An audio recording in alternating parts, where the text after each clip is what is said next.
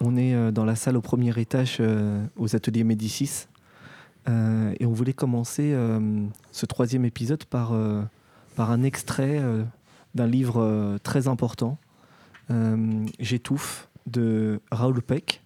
C'est un petit livre manifeste et qu'il faut lire absolument. Et Samir, pour commencer l'épisode, va nous lire un extrait.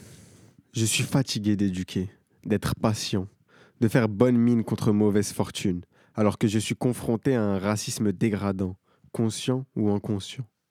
Je suis fatigué d'être pédagogue. Je suis fatigué de retenir ma réponse brutale, alors qu'une apostrophe censée être drôle vient d'être émise. Énième microagression déguisée sous une bonne foi infantile. Je ne veux plus gérer l'inconfort de la stupidité d'un moment. Je suis fatigué d'être celui qui doit faire l'effort de compréhension, l'effort d'explication, l'effort de magnanimité devant votre innocence. Raoul Peck.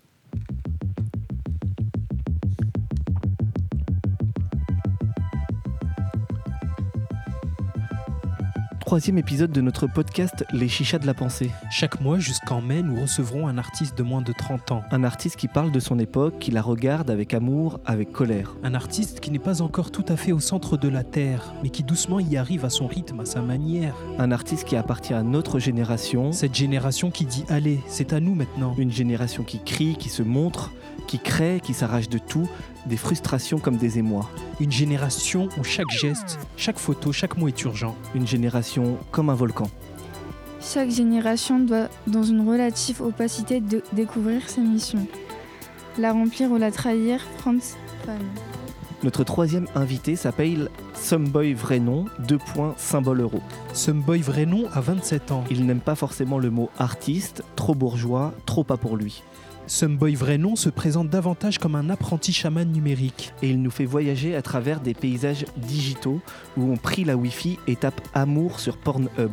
En plus de sa pratique artistique, Someboy vrai nom anime aussi la page Histoire crépue sur Instagram. Il y raconte l'histoire comme on devrait la raconter dans les livres d'histoire. Dans un moment où la rue crie justice pour Michel, dans un moment où il ne faut pas oublier tous les autres que la police a tabassés avant lui, Someboy vrai nom est là pour se faire entendre.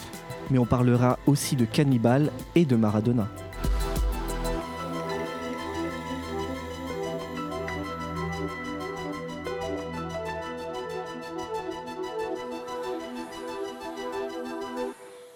Donc avec nous euh, pour euh, ce troisième épisode, il y a Fatma et Laïda, euh, qui sont euh, deux jeunes collégiennes de, de Clichy-sous-Bois et qui sont habituées euh, maintenant au podcast. Ça va? Ça va et vous? Ouais, ça va. Et toi, Fatma, ça va? Ouais, ça va. Et Ouais. toi? Les nouvelles sont bonnes? Ouais. Bof, Enfin, bof, ouais. mais ça va aller. Ouais, ça va. Toi, Ilaïda, les nouvelles sont bonnes? Oui, oui, ça va. Il y a aussi euh, Samir, euh, qui est lui étudiant et maintenant en service civique euh, aux ateliers Médicis. Eh C'est oui. comment d'avoir un, un contrat de travail, Samir? C'est lourd, c'est bien. ouais, C'est bien d'être payé en fait. Ouais, c'est c'est bien. Pas encore, hein, là. là c'est le travail. Le travail avant tout. Et, et pour commencer, là, tu as choisi de donner le ton de l'émission Ouais, on a, on a choisi un titre, euh, de Calage criminel et Damso. c'est ça, But en or. Voilà. Pourquoi celui-là? Parce que le message euh, qui est passé, je trouve qu'il est beau. C'est un message de tolérance euh, qui est donné artistiquement. Il réunit euh, De révolte aussi. ouais, de révolte. Tu vois, c'est. Kalash criminel, il est albinos, tu vois. Comme il dit, euh, on, on- on se moque de mon albinisme et c'est ça qui fait ma force. Tu peux le voir dans le clip, euh, il y a plein d'albinos dedans. Alors que dans la vraie vie, ils sont malheureusement persécutés, etc. Et c'est une grosse force qui leur envoie et. Lourd. Bon, on va écouter But en or, calage criminel d'Amso. Tout le monde veut être calife à place du calife. Putain non, je me. Obligé de faire deux fois plus que les autres. C'est le quotidien de ma. Sais-tu pourquoi le monde part en couille On partage la haine, pas l'amour. Pourquoi on censure Dieu donné, mais on laisse parler Eric Zemmour. Je vois que des polices analphabètes suivent nos quotidiens à la lettre. Ton meilleur pote, c'est un gros mytho. Pour te convaincre, jour sur la mec. La rareté est une richesse. Tu savais pas, je t'informe. Ils se moquent de mon albinisme.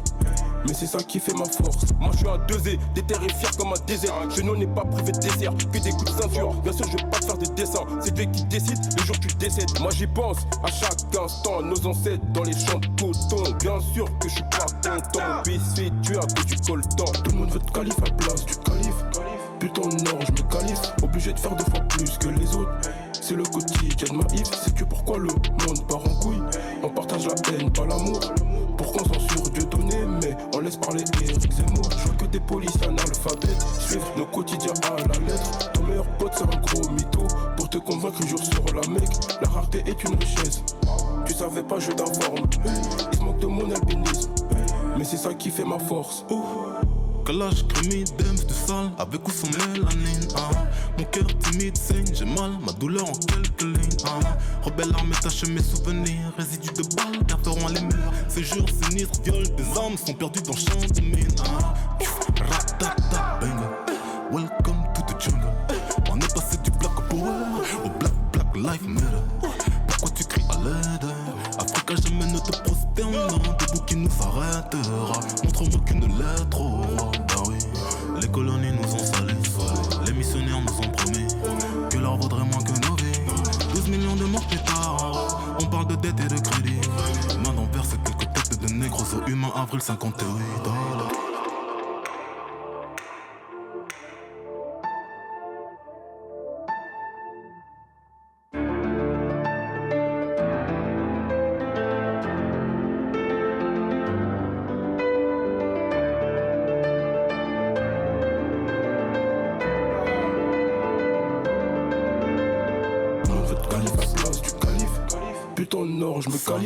Obligé de faire deux fois plus que les autres. C'est le quotidien de ma if. C'est que pourquoi le monde part en couille. On partage la haine, pas l'amour. Pourquoi on censure Dieu donné, mais on laisse parler Eric Zemmour. Je veux que des policiers analphabètes suivent nos quotidiens à la lettre. Ton meilleur pote, c'est un gros mytho. Pour te convaincre, jour sur la mec. La rareté est une richesse. Tu savais pas, je t'informe. Ils se moquent de mon albinisme. Mais c'est ça qui fait ma force.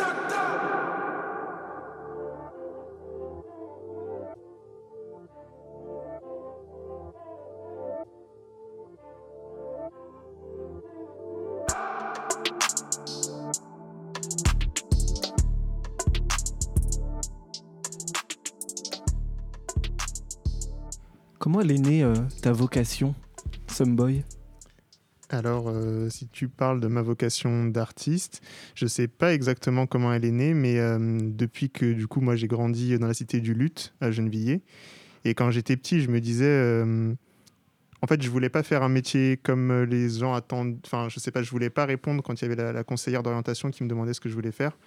À cette époque, au départ, je disais pompier. Après, en fait, j'étais très petit de taille à ce moment-là, du coup, je pouvais pas euh, pouvais pas faire ça. Et euh, du coup, après, j'ai commencé à dire infographiste. Et personne savait ce que c'était infographiste, parce que c'était un métier, euh, bah, du coup, de faire de l'image, mais avec du numérique, quoi. Et c'était dans ma cité, voilà, il y avait personne qui qui dans ce genre de direction, donc on me disait non, mais tu sais, tu peux faire un stage à Carrefour, ce que j'ai fait d'ailleurs en troisième. Et enfin voilà, il y avait pas, il y avait pas vraiment de, je voyais pas vraiment d'opportunités intéressantes qui nous étaient proposées. Mais je me disais, euh, j'aimerais trop voir la tête de mes potes, euh, je sais pas, en grand sur des immeubles ou des trucs comme ça. Et je me demandais comment est-ce que je pourrais faire pour que, bah, pour apporter un peu de fierté aux gens que je côtoyais au quotidien. Et du coup, c'est là que je me suis dit que j'allais aller vers plutôt quelque chose de graphique, genre d'artistique. Et parce que je regardais beaucoup de mangas aussi à ce moment-là, et toujours. Je dessinais beaucoup de, mangas un peu comme tout le monde dans les pages de mon cahier, quoi. Et du coup, euh, je me suis dit, bon, bah allez, on va essayer de faire ça sérieusement, dessiner du manga. Du coup, je suis parti dans une école de beaux-arts euh, à Angoulême où c'était de la BD plutôt. Et finalement, j'ai pas du tout fait de manga parce que j'ai pas la patience. Mais j'ai continué à regarder et puis j'ai fait d'autres choses. Au départ, euh, c'était quand même euh, éteindre le feu, quoi. C'est marrant. c'est ça. ça a commencé comme ça déjà. Malgré tout, tu as, euh, fait, comme tu dis, euh, l'école des beaux-arts euh, d'An- d'Angoulême. Euh, mais comment on y arrive quand on vient justement de Gennevilliers, de la cité du Lutte, euh, d'où tu es originaire? Euh, comment, euh, comment on arrive dans une école euh, des beaux-arts? Parce que c'est quand même un chemin particulier. Et alors en fait, j'ai eu beaucoup de chance. Euh, c'est que donc dans mon lycée, j'étais au lycée Galilée à Gennevilliers pour celles et ceux qui connaissent, et il n'y avait pas de section, euh, il avait pas de section artistique, enfin il n'y avait pas de section littéraire en fait. Il y avait que du bac pro euh, et euh, une section scientifique et ES. Et moi, j'étais en scientifique, mais en fait, il y avait du coup pas de professeur euh, d'art plastique vraiment dans le dans le lycée, à part une qui était là justement pour les bacs pro, qui était bac pro plasturgie et en fait qui du coup trouvait pas non enfin s'épanouissait pas totalement dans les cours qu'elle donnait, c'était intéressant pour elle, mais elle voulait aussi faire euh, d'autres choses euh, voilà, avec des gens qui étaient plus intéressés par, euh, par, par son enseignement, parce que finalement, les bacs pro, malheureusement, comme ils n'étaient pas forcément là par, par choix, souvent, bah, du coup, ils n'étaient pas forcément hyper intéressés par ce qu'elle proposait. Et du coup, elle a ouvert un atelier, voilà, juste pour ceux que ça intéressait dans le lycée. Moi, j'y ai été avec d'autres personnes comme Ryan, un autre artiste. voilà, on était quelques-uns à, aller faire du coup du manga un petit peu dans son atelier. Et elle, elle nous disait non, mais en fait, vous arriverez à rien euh, dans cette voie-là parce que hum, on n'avait pas suffisamment de bonnes notes pour entrer dans des dans des écoles euh, de spécialisation de dessin en fait. Et du coup, c'était les manas à ce moment-là.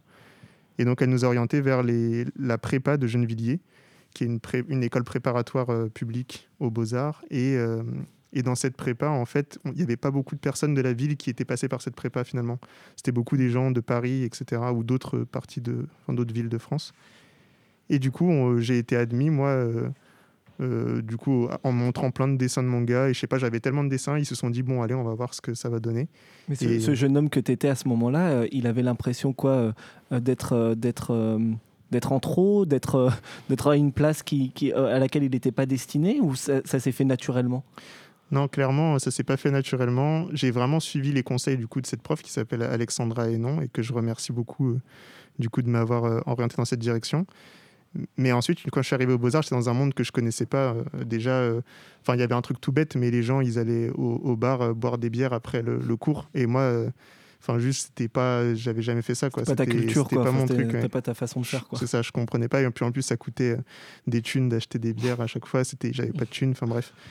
Du coup, juste, euh, j'étais. Ouais, non, c'était pas du tout. Je regardais en fait un peu de l'extérieur et je voyais euh, ce qui se passait et j'essayais de comprendre c'était quoi ce monde dans lequel j'arrivais et dont j'avais pas les codes et comment euh, un peu m'intégrer. Et au final, au, dé- au départ, j'ai pas du tout apprécié. Enfin, j'étais vraiment très discret, très en. Et après, au bout d'un moment, je me suis dit, en fait, si je fais de la vidéo, il y a des choses que j'arrive à dire et d'une manière, je sais pas, qui peut être intéressante. Et c'est comme ça que je me suis senti plus à l'aise. D'ailleurs, tu as commencé à, à faire de, de la vidéo. euh, et euh, quand euh, on regarde ton travail, euh, il y a notamment une vidéo de, de présentation euh, sur YouTube de, de, de l'artiste que tu es. Alors, je sais que le mot, on, on va en parler, mais euh, te, te pose question. Euh, ça commence comme ça.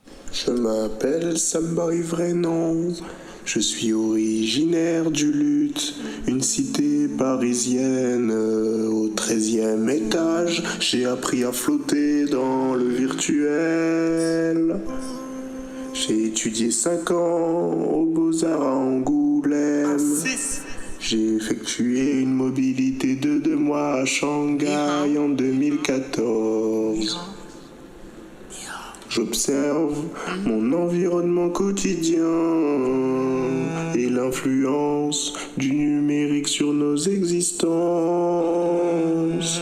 Je pense que les réseaux sociaux sont désormais les lieux de la politique.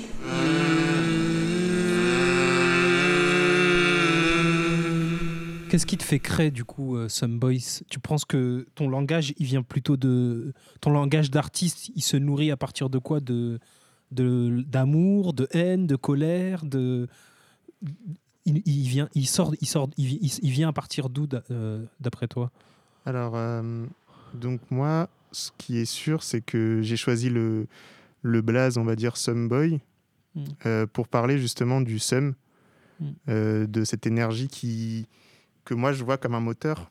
C'est-à-dire, euh, c'est pas vraiment une colère ni une haine, mais je vois plutôt comme un mécontentement. C'est-à-dire, c'est un truc plus sourd, Mm. mais c'est en tout cas la certitude qu'il y a quelque chose qui va pas et que le fait que ça, n'aille- que ça ne va pas, ça te ça, soit ça te, tu vas être prostré, tu vas rien faire, soit tu vas te mettre en action pour, euh, pour faire que ça change en fait d'une manière ou d'une autre. Et du coup, moi, euh, c'est vraiment ça qui est mon énergie, c'est ce seum. Et je le vois aussi un peu comme euh, les super-héros en fait euh, dans, les, dans les films Marvel ou tous les trucs. Tu as toujours bah, Batman, euh, Homme Chauve-souris, Superman, Super-Homme, etc. Et moi, je, je- je me disais, avec Boy, il y a le côté, le pouvoir, c'est le seum.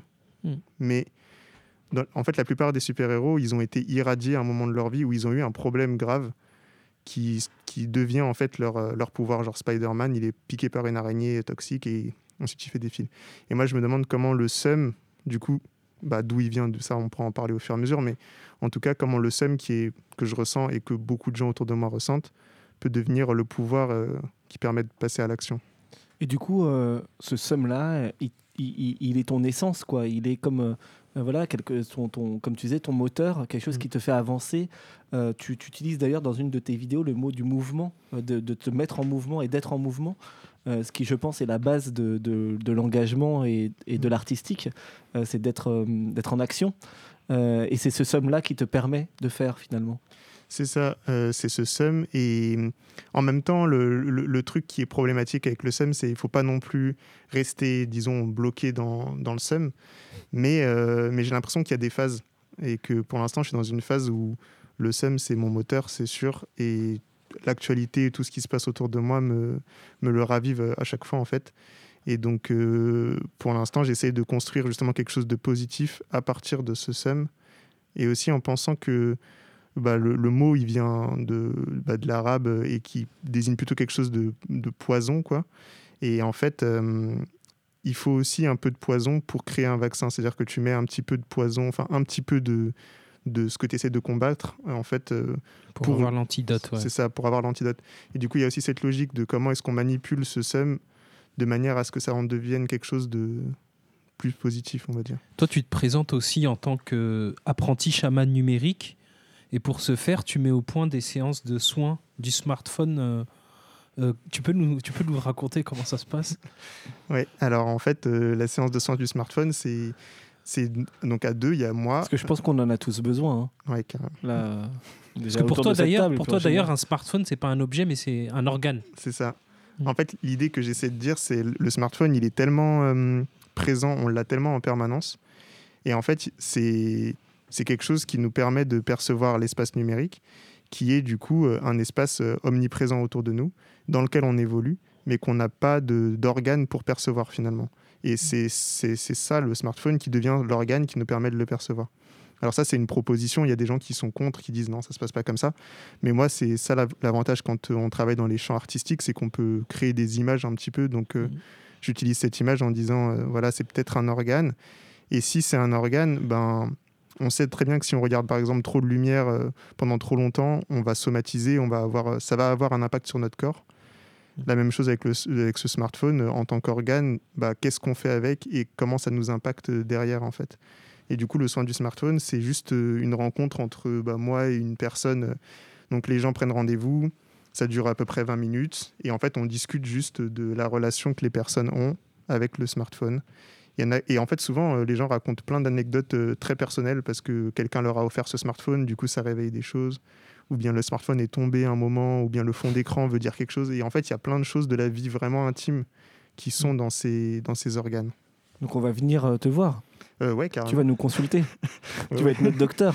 Bah, en tout cas, c'est pour ça que je parle aussi d'apprenti chaman numérique, c'est-à-dire y a, j'essaie de mettre en place des protocoles qui permettent de commencer à réfléchir sur ça. Mais après, l'idée, c'est que d'autres personnes essayent aussi de, d'inventer des choses dans cette direction. Et moi, euh, je le fais avec euh, mon savoir qui est limité. J'ai pas de connaissances euh, ni en médecine, ni en psychologie ou des choses comme ça. Donc, euh, peut-être que des gens qui ont en plus un bagage psy, psy, euh, pourraient le faire encore mieux. Enfin, voilà. Peut-être aussi des désenvoûteurs aussi. C'est ça, exactement. Dans leur champ à eux. Ouais. Ou des chamans, euh, chamans aussi. Enfin, voilà. Des vrais, des pas des apprentis. C'est Quoi. ça, voilà. Mais du coup, toi, tu, tu, tu, tu parles beaucoup de ta relation et de ton espace qui est euh, l'espace euh, numérique. Euh, as, l'impression euh, plutôt d'être dans, dans la vraie vie ou dans, dans- ou dans une vie euh, parallèle, une vie, euh, une vie numérique, justement? Alors, euh, Tu te positionnes où? moi, je me positionne. Alors, justement, hum, jusqu'à aujourd'hui, j'ai toujours parlé, je me suis toujours présenté comme apprenti chaman numérique. Peut-être que c'est l'occasion de dire qu'en 2021, je vais amorcer un changement et je vais arrêter de, de dire que je suis apprenti chaman numérique et je vais dire que je suis militant hors sol, plutôt. C'est Et- bien, j'adore. Et en fait, euh, moi, euh, disons que je je peux pas dire si je suis dans l'espace numérique ou dans l'espace réel. Pour moi, c'est pas il n'y a pas vraiment de différence. Euh, par exemple, euh, si je suis là aujourd'hui, c'est parce que j'ai publié beaucoup de vidéos dans l'espace numérique, en fait que les gens dans l'espace réel ont vu. Enfin, en fait, euh, la circulation entre l'espace numérique et l'espace euh, physique, et- elle est continue et en plus, euh, bah, comme le dit bien Kalash Criminel ou d'autres personnes ou Damso ou d'autres, il y a un lien entre les minerais récoltés au Congo et, euh, et l'existence de nos smartphones. euh, donc le, Et les, et les milliards dans les banques euh, suisses ou Exactement, europé- ouais. enfin, européennes, tout Ouais. simplement. Mm. Donc militant hors sol. Donc pour l'instant, ouais, je suis en train de penser vraiment de développer ce, truc-là, de dire, euh, en fait, euh, bon, il y a cette idée, comme je disais dans, la petite introduction, j'ai grandi au 13e étage d'une tour, donc euh, pour moi c'est flottant dans le virtuel. Je vois bien la différence avec mes amis qui sont français, en tout cas installés en France depuis plusieurs générations, et qui ont des, je sais pas, des résidences secondaires ou un pied-à-terre, on va dire, en France. Il y a vraiment une tranquillité d'esprit ou une connexion avec le sol, Or que moi, en tout cas, et d'autres personnes issues de l'immigration, euh, de différents types d'immigration, le fait d'être dans, ces tours sans rien, sans aucune possession euh, dans ce pays, enfin, crée aussi un truc euh, assez virtuel en fait. C'est-à-dire qu'on est là, mais on n'est pas vraiment. Enfin, tu vois tout de suite la différence avec les gens. tu veux dire quelque chose ça. de très ancré dans la terre, quoi. C'est ça. Et du coup, pour moi, je suis déjà hors sol. C'est-à-dire que je suis pas déraciné, parce que je suis pas venu d'ailleurs, on m'a pas arraché quelque... Mais par contre, je suis né déjà, bah, comme quand on fait de l'agriculture avec, euh, je sais pas, des tomates hors sol, elles ont des racines, mais c'est dans un petit truc en plastique et elles sont déjà dans le, dans le vide, elles peuvent se déplacer. Enfin, je sais pas, c'est Mhm. c'est autre chose, quoi. Toi, euh, Samir, par exemple, euh, quand tu entends ça, tu te dis que tu es dans le sol, toi, ou tu es dans les airs? Euh, bah, dans les airs hein, aussi, je pense qu'on se reconnaît tous un peu dans ce discours. Moi, euh, ça me fascine, ça me fascine un peu l'aisance avec laquelle tu le dis. C'est un discours qu'on qu'on n'entend pas assez avec ces images-là, en tout cas aussi bien maîtrisées. Mais non, je me reconnais totalement dans ce que tu dis. De toute façon, on est des gens, euh, on est des enfants des airs, quoi. C'est ça. C'est ça, on peut, on peut dire ça comme On ça. flotte. ouais. On flotte dans les airs, c'est pas ce qui est dommage, c'est qu'on est encore considéré comme euh, issu de l'immigration, tu vois. Alors que voilà, il y a, il y a des générations et des générations, nos parents, grands-parents, ils sont là, tu vois. Je pense que tout ça, c'est justement ce que toi, tu racontes aussi euh, euh, à côté de ta pratique artistique ou en même temps de Mhm. ta pratique, pratique artistique euh, sur la page euh, Histoire Crépue. Mais on va en Ouais. parler juste après euh, euh, la musique. La- le, le deuxième morceau qu'on a choisi euh, à l'unanimité, euh, euh, c'est le morceau de Aya Nakamura euh, préféré. Alors, c'est vraiment pas très catholique, mais c'est vraiment trop bien. Voilà.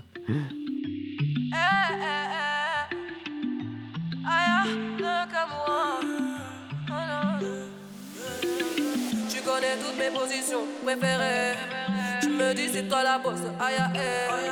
Dans ce domaine, la personne peut me déléguer. Ouais, toutes les positions préférées. Je suis ta chica, faut pas stresser, je vais pas bouger. Bébé, en vrai, c'est rodé, on a tout fait. J'aime trop quand tu fais ces choses, ouais, ouais, tu le sais. Pas besoin de te guider. Ai-je des t'es mon tout, t'es mon babe. T'aimes mon corps, t'aimes quand on fait du sexe. C'est pas pareil quand on est à distance. Faut se le dire, je crois que baby on s'aime. J'ai envie de planer, c'est obligé, j'ai envie de voler. T'es ma moitié, j'ai envie de tes bras. T'es celui que je voulais, ouais, celui que je voulais. Tu connais toutes mes positions préférées. Tu me dis c'est toi la bosse, aïe aïe. Ce domaine, la personne peut me déléguer. Ouais, toutes les positions préférées. Tu connais toutes mes positions préférées. Tu me dis c'est toi la bosse, aïe. Dans ce domaine, la personne peut me déléguer. Ouais, toutes les positions préférées. Ma bébé veut du sexe. Je suis pas comme tous tes ex. Je sais que t'as connu trop de déceptions. Elle veut planer sous ma zeb. C'est encore dans mon assiette. Sous belle elle passe à l'action. Que je la mange. Elle que je la penche. Que je rentre dans sa ch- Que je lui sorte l'engin. Bébé, maman, trop de. Je te fais tirer, tu vas planer sur ma ganja. J'ai envie de planer, c'est obligé, j'ai envie de voler. T'es ma moitié, j'ai envie de tes bras. T'es celui que je voulais, ouais, celui que je voulais. Tu connais toutes mes positions préférées. Tu me dis c'est toi la bosse, aïe aïe. Dans ce domaine, la personne peut me déléguer. Positions préférées. Tu connais toutes mes positions préférées. Tu me dis c'est toi la bosse, aïe aïe. Dans ce domaine, la personne peut me déléguer. Ouais, toutes les positions préférées. Fais-moi bisous par-ci par-là, c'est kiffant. Toi seul connais le secret. Mais les baby boo, des fois j'abuse. Un peu, je le sais. Un peu, je le sais. Des fois j'abuse.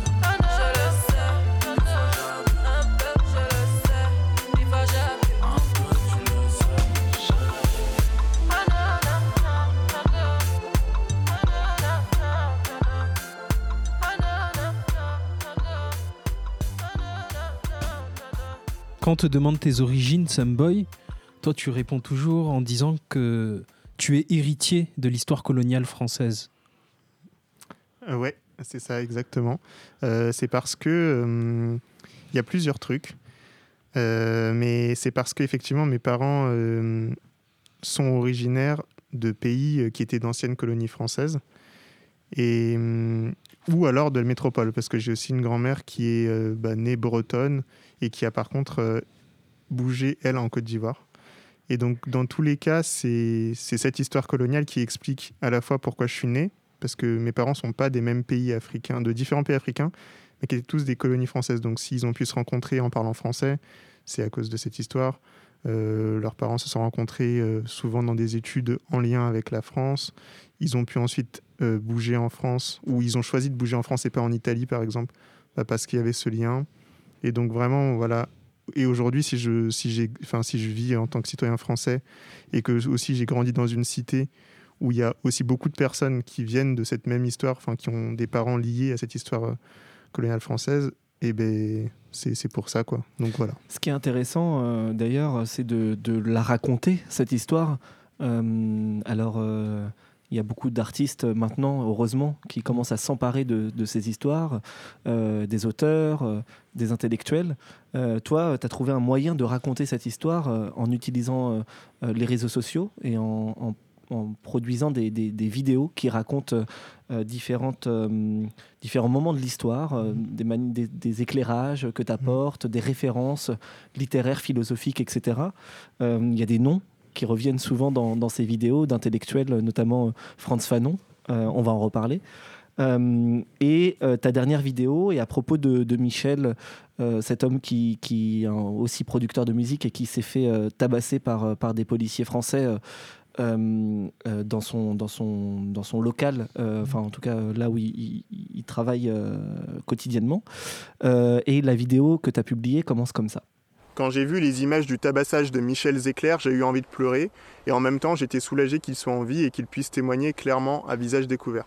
Cette fois-ci, les preuves sont trop flagrantes et nous ne sommes pas aux États-Unis. Chaque seconde de cette vidéo nous montre qu'il ne s'agit pas d'une bavure, puisque comment une trentaine de policiers français professionnels payés par nos impôts peuvent s'assembler pour un tabassage en règle de 10 individus sans s'être assurés d'abord des faits qui leur étaient reprochés. N'oublions pas que les policiers sont des citoyens comme les autres, ce sont des civils, ils ne sont pas au-dessus des lois et ils n'ont pas la science infuse. J'imagine la peur de Michel et des jeunes artistes pris dans cette opération digne d'un film d'action.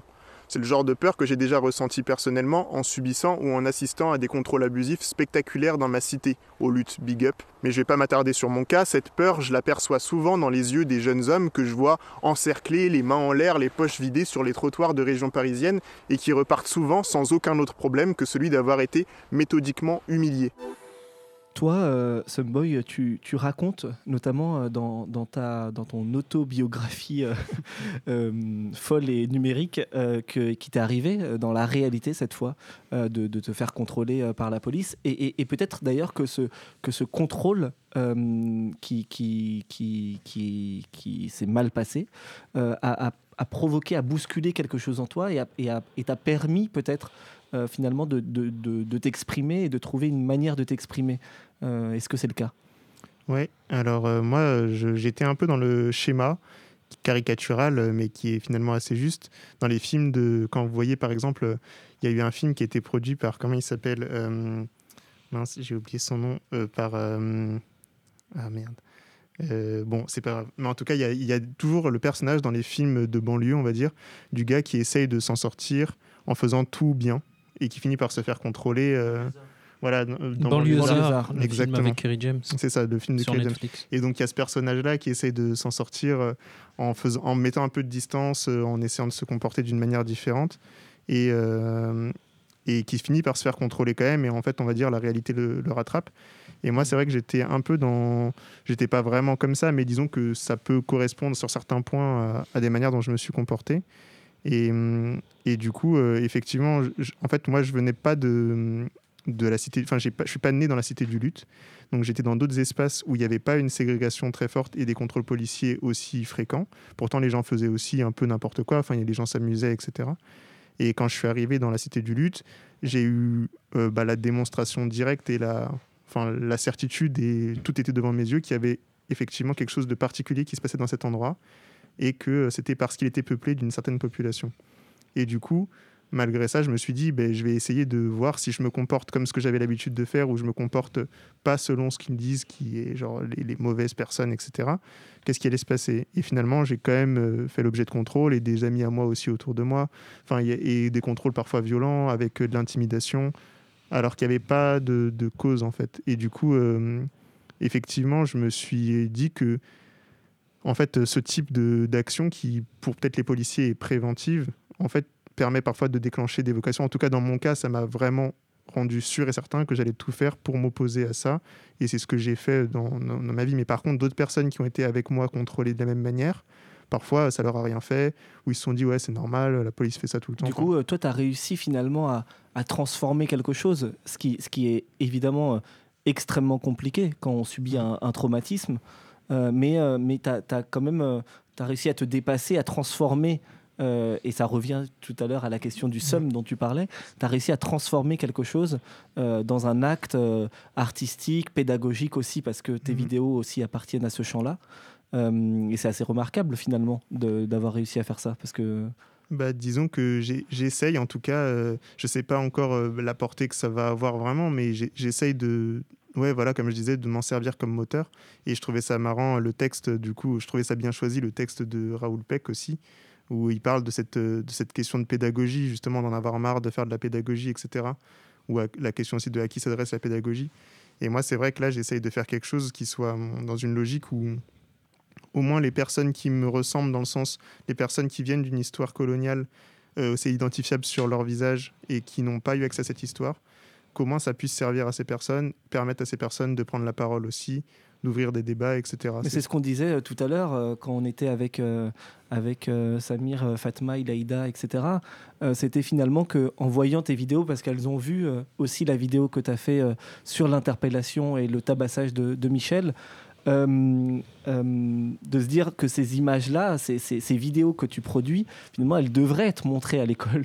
Ça serait, ce serait presque, ce serait presque euh, tu vois, un, un honneur pour, pour, pour l'enseignement français d'avoir des, des vidéos explicatives comme ça et qui démontent et en même temps qui donnent des, des- des références Mhm. pédagogiques et, et littéraires et philosophiques hyper fortes. Quoi. Ben, c'est vrai que moi, en tout cas, par rapport à, à l'enseignement, euh, bon, déjà, je, je- disons que je respecte beaucoup le travail des, professeurs euh, d'histoire ou de professeurs en général euh, dans notre pays, mais je sais qu'ils sont souvent très mal formés ou qu'ils n'ont pas assez de moyens de formation, ce qui fait qu'ils ont souvent peur de s'adresser, enfin, de s'attaquer à certains, certains sujets, comme les sujets qui traitent de l'histoire coloniale ou du racisme, etc., ou qu'ils le, qu'ils le traitent d'une manière euh, bon voilà, parfois qui, peut faire des dégâts. Enfin, en tout cas, dans ce que j'ai vécu moi dans ma scolarité, c'était pas vraiment abordé, quoi. C'était des sujets très tabous. Et, euh, et du coup, je pense aussi qu'on est à une époque où il y a une transformation de ce qu'est la pédagogie et que en fait, euh, le, le modèle prof devant ses élèves qui explique la vérité. euh, ça, ça, ça va passer de moins en moins. Et du Mm. coup, par contre, il y a des formats de type YouTube ou autre de plus en plus de personnes qui produisent des vidéos avec du contenu assez clair en peu de temps et qui laissent ensuite la personne chercher elle-même enfin, les sources, euh, créer des débats. Enfin, il y a plein de manières d'apprendre qui ne sont pas nécessairement par, euh, par les modèles qui sont mis en place actuellement. Ilaïda, elle est fan de TikTok. Est-ce que tu penses euh, bientôt faire des vidéos sur TikTok? Ah ouais, en fait, sur TikTok, j'aimerais trop. Le problème, c'est que je suis quand même un peu vieux malgré tout, même si j'essaie d'être.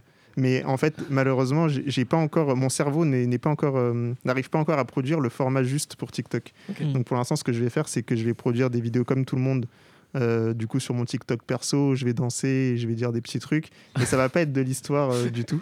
Et une fois que j'aurai. Tu peux, tu peux aussi danser et en même temps faire apparaître Ouais, des, histoires, des mots. euh. Mais je veux d'abord mieux comprendre le truc avant de me lancer dans cette euh, démarche. C'est-à-dire qu'une fois que j'aurai déjà produit des vidéos euh, comme tout le monde, sans faire le gars euh, qui va apprendre des choses aux gens, et ben à partir de là, je, je me dirais si je trouve un bon format, j'essaierai de faire passer aussi des, des messages euh, sur TikTok. Ilaïda Je peux vous apprendre hein, si vous voulez. C'est vrai que là j'ai besoin de profs. euh. Oui, il n'y a, y a pas de problème. C'est quoi, toi, le contenu euh, Est-ce que tu regarderais le contenu de Someboy sur TikTok? Tu Oui, t'abonnerais bien sûr, parce que je suis déjà abonnée à ce genre de contenu et euh, ça me plaît beaucoup. Donc il y, a des- il y a des contenus un peu euh, politiques que tu suis euh, Oui, sur. TikTok? Oui. et qui disent Beaucoup. pas n'importe quoi? Non, vraiment, je Parce vérifie. que des fois, euh, tu nous as montré certains TikTok, je vais pas balancer, mais un peu limite. Non mais moi je suis carrément curieux. Du coup, même si tu si as des conseils à me donner, euh, je suis curieux d'aller voir. euh. C'est quoi la base pour faire un bon TikTok, Ilaïda En vrai, il faut avoir la qualité de l'image. Ouais. faut euh, avoir un contenu intéressant qui va plaire aux plus jeunes et aux plus vieux, enfin à tous les Qui âges. parle à tout le monde. Oui, voilà. Et un contenu vrai. Du rythme. Oui, voilà. Et euh, qui est pas ennuyant à regarder. Genre, faut qu'il y a, hum, faut qu'on reste là-dessus. Hmm. Et je crois que c'est 60 secondes de max. Du coup, euh, faut que tu dis Pas tout. comme la durée de ce podcast.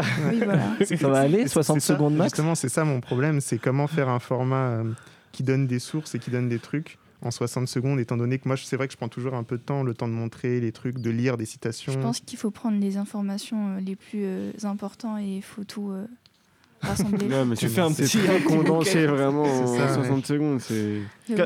Au, début de l'émission, on a, on, a, on, a, euh, on, a, euh, on a Samir qui a lu un extrait effectivement de, de Raoul Peck et qui, qui montrait euh, à la fois sa colère et sa fatigue. Mm. Euh, quand je vois tes, tes vidéos euh, qui, qui reviennent sur des faits aussi parfois d'actualité, comme c'est le cas euh, cette semaine avec euh, l'affaire de, de, de ce, de cet homme qui s'appelle Michel, euh, je me dis, est-ce que toi parfois tu ressens la fatigue aussi?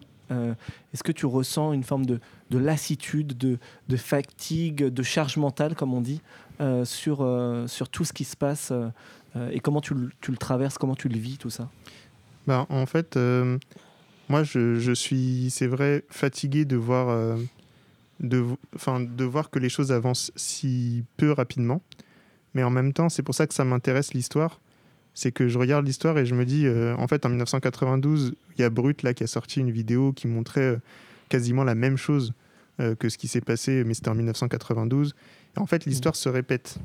Et Aux États-Unis Non, c'était Non, en France. Ah d'accord, Ouais, France. ouais. je pensais que tu parlais de, de, de, Non, non, non. de ce qui s'était passé à Los Angeles euh, en Non, 92. non, il y a- c'était en France, euh, des gens qui ont été tabassés par la police. Mm. euh, du coup, euh, c'était, je sais plus quel, quel organisme des droits de l'homme qui a condamné la France pour violence et le, le ministre qui a dit non, la France, euh, on peut pas dire que la police en entier est un ministre raciste. de gauche en plus. C'est ça, et on, peut- Non. on- on doit dire seulement que certains individus dans la police, c'est pas toute la structure. Enfin, le, le débat est exactement le même que celui Mm. qu'on a aujourd'hui.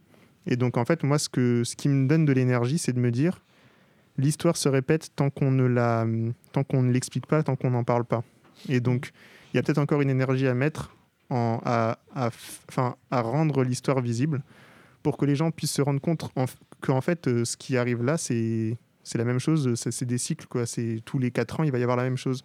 Il y aura une mobilisation, les gens auront oublié, ça va recommencer en permanence. Dans l'histoire, euh, il y a aussi un, un grand personnage euh, qui, je sais, t'inspire et nous inspire énormément, qui est James Baldwin. Mm. Euh, en 1987, euh, il était sur France Culture euh, en français et il disait ça. Moi, je l'ai né dans les années 20.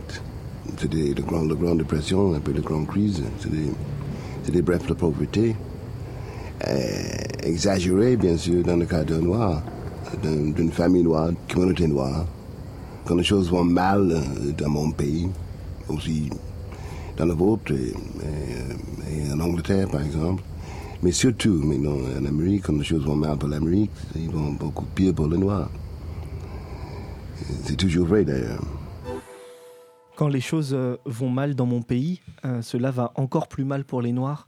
Euh, c'est une phrase de James Baldwin dans, cet entretien qu'il avait donné à, France Culture en 87 euh, avec un, écrivain qui s'appelle Jean Dave. Finalement, c'est une phrase qu'on peut dire évidemment aujourd'hui en France en, 2000, en 2020-2021. Euh, Qu'est-ce que ça- t'inspire d'entendre sa voix et, et- et cette phrase? Eh ben, ça me fait penser à. Euh, ça me fait penser, bah oui, effectivement, que déjà c'est vrai. Et surtout, ça me fait penser à l'écologie, de manière. euh, pour faire un petit saut sur le côté. Mais aujourd'hui, il y a beaucoup de mobilisation politique, qui en- enfin, une nouvelle, un nouveau type de mobilisation politique qui naît autour de la question de l'écologie. Et on peut se dire que peut-être dans les années qui arrivent, euh, le clivage gauche-droite va être traversé par la question écologiste, quoi et que les gens vont s'a- s'allier autour de la question de comment est-ce qu'on évite de détruire euh, en fait euh, surtout l'humanité parce que la planète elle va continuer à vivre même si on n'est plus là mais c'est surtout l'humanité quoi. Et en fait souvent dans cette réflexion euh, il y a hum, on, ne pense pas suffisamment hum, au fait que c'est d'abord les personnes non blanches qui en souffrent le plus. C'est à dire que maintenant il y a des mouvements écologistes qui se mobilisent en se disant voilà on est touché, mais en réalité, quand on regarde la situation en Libye ou au Soudan ou dans d'autres pays, euh, les effondrements, les catastrophes, elles sont là et ça n'a pas activé qui que ce soit. Et souvent, il y a des, le lien avec euh, la question du climat est très forte dans ces, dans ces Mm. territoires. Voilà, donc je me dis, euh, l'histoire va se répéter euh, et ça va continuer. Et le, la nouvelle porte de l'écologie qui s'ouvre va produire le même truc. Ça va Non, tu, recontextualises cette phrase de, de James Baldwin dans le contexte d'aujourd'hui et, et voilà, ce que tu expliques, ça. ça serait que le, cette prochaine étape euh, écologique, elle, elle, elle peut être aussi terrible ça. euh, pour, pour les personnes euh, dont on parle. Mm. Euh, et du coup, il va falloir le raconter pour pas ça. que ça arrive. Ben là, je vais préparer quelques vidéos en me basant aussi beaucoup sur le travail de Malcolm Ferdinand, qui a écrit un livre euh, qui s'appelle euh, Pour une écologie décoloniale. Et, euh, et vraiment euh, réfléchir, euh, ouais, ch- changer notre manière de penser ce qu'est euh, l'écologie ou le rapport à la terre, le rapport au vivant, etc. Pour intégrer justement des personnes hors sol aussi, comme euh, bah, moi ou d'autres, et aussi pour euh, intégrer des personnes qui sont déracinées et qui sont obligées de se déplacer, et que vraiment l'écologie, ce soit quelque chose qui soit aussi pensé politiquement et pas juste une sorte de... Parce que voilà, pour l'instant, c'est...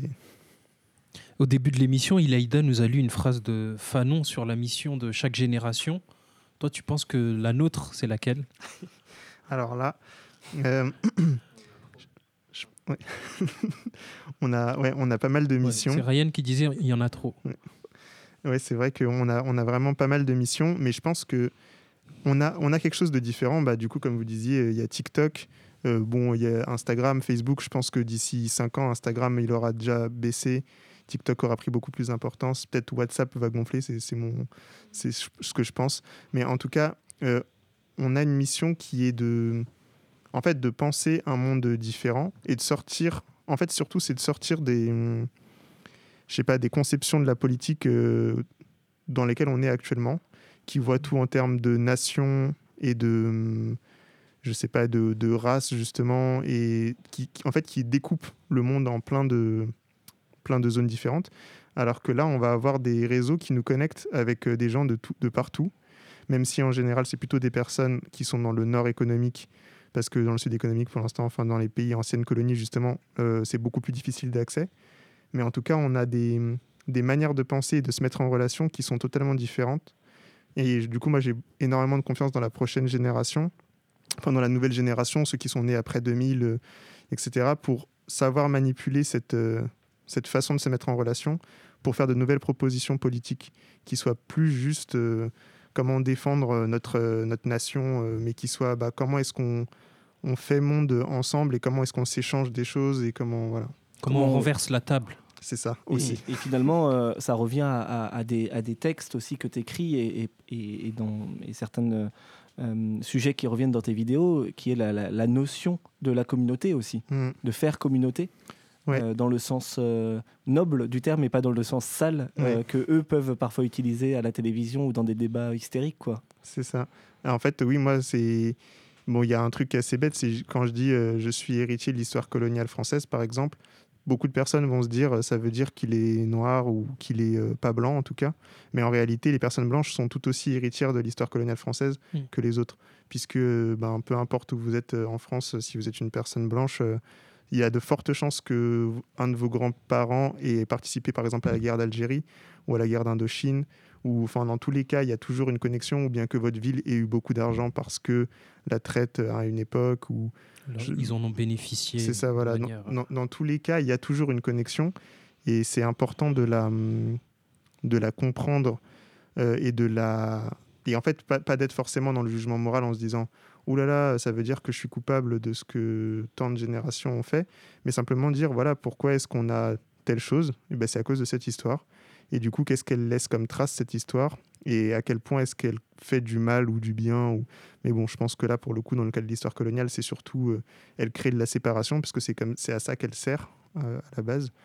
Et du coup, comment est-ce qu'on arrive à dépasser ces séparations et justement à repenser euh, quelque chose de faire ensemble à partir d'une histoire qui était conçue pour nous diviser, en fait. Après le morceau, on va pouvoir euh, avoir euh, des choix culturels. Donc tu vas pouvoir nous dire euh, s'il y a quelque chose que tu nous conseilles particulièrement, un livre, une série, un, je sais pas, une appli, n'importe quoi, quelque chose que qu'on pourrait voir ou écouter et qui nous ferait du bien. Euh, le troisième morceau, c'est CK Fit El Grande Toto. Le grande Toto. c'est un choix de Samir. Eh Euh, oui. Et ça s'appelle comment? Love No One Chichi. Ah, pas mal. C'est le Nigeria et le Maroc réunis. Ah, ça j'adore. Trop bien.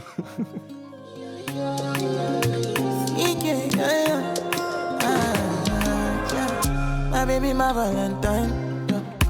Yeah, now you the make you a temperature the rise. If you leave me a good time, I swear. You are like the oxygen I need to survive. I'll be honest. Loving the thought of me, I am so up your woman. Nobody dey back and make us my love wanting to make a bad man see.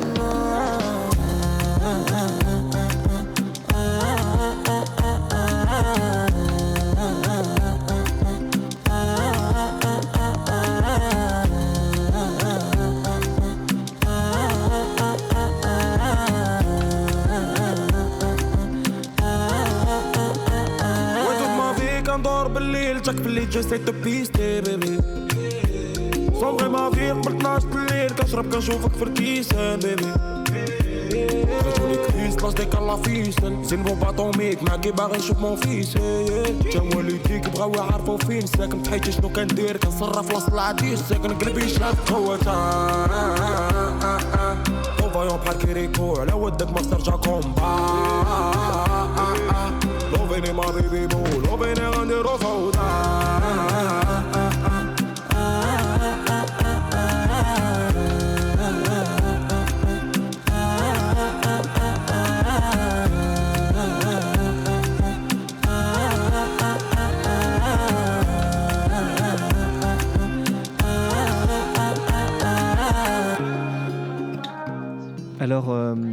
c'est euh, la dernière partie euh, du podcast, euh, Les Chichas de la Pensée. Il y a Someboy qui est là, il y a Fatma aussi. C'est l'heure de nous donner un peu des, des choix culturels, des choses qui nous feraient du bien à voir, à entendre, à lire. Et toi, Fatma, tu as, choisi un, un livre et tu m'as même dit que c'était le premier livre que tu as lu.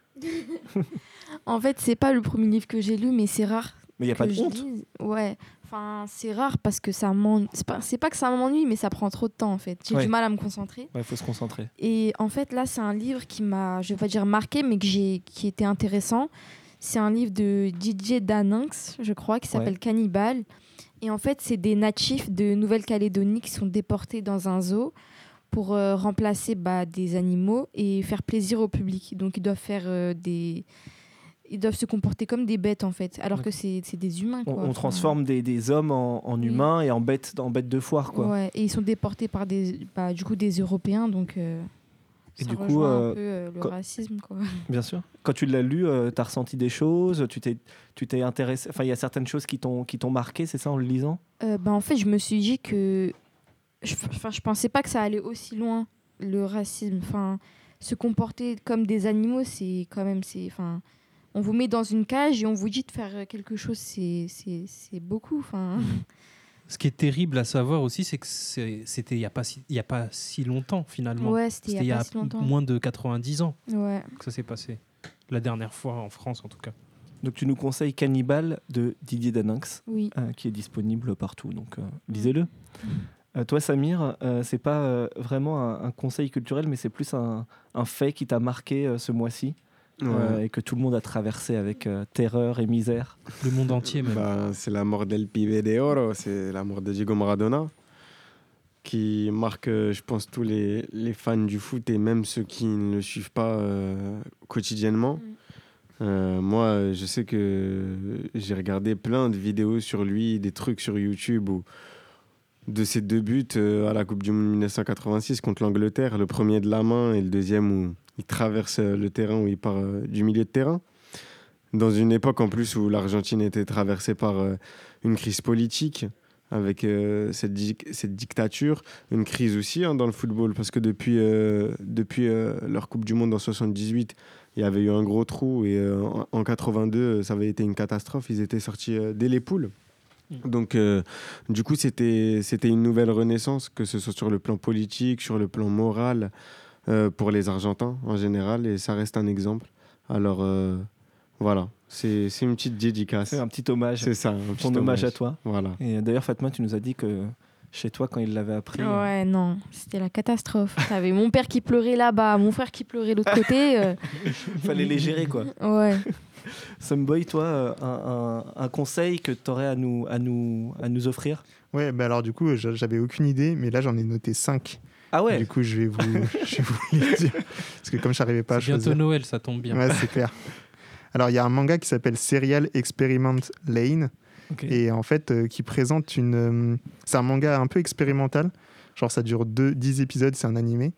Et en fait, euh, ça présente un. Je sais pas comment je pourrais dire ça, mais c'est une sorte de divinité Internet. Donc, c'est très, très bizarre. Mais tu comprends qu'Internet est une sorte d'esprit. Ça, ça donne vie à un monde. Enfin, c'est voilà, un truc expérimental. Euh, Moi, ça m'a vraiment surpris et j'aime beaucoup l'approche qu'ils ont eue d'Internet dans ce manga.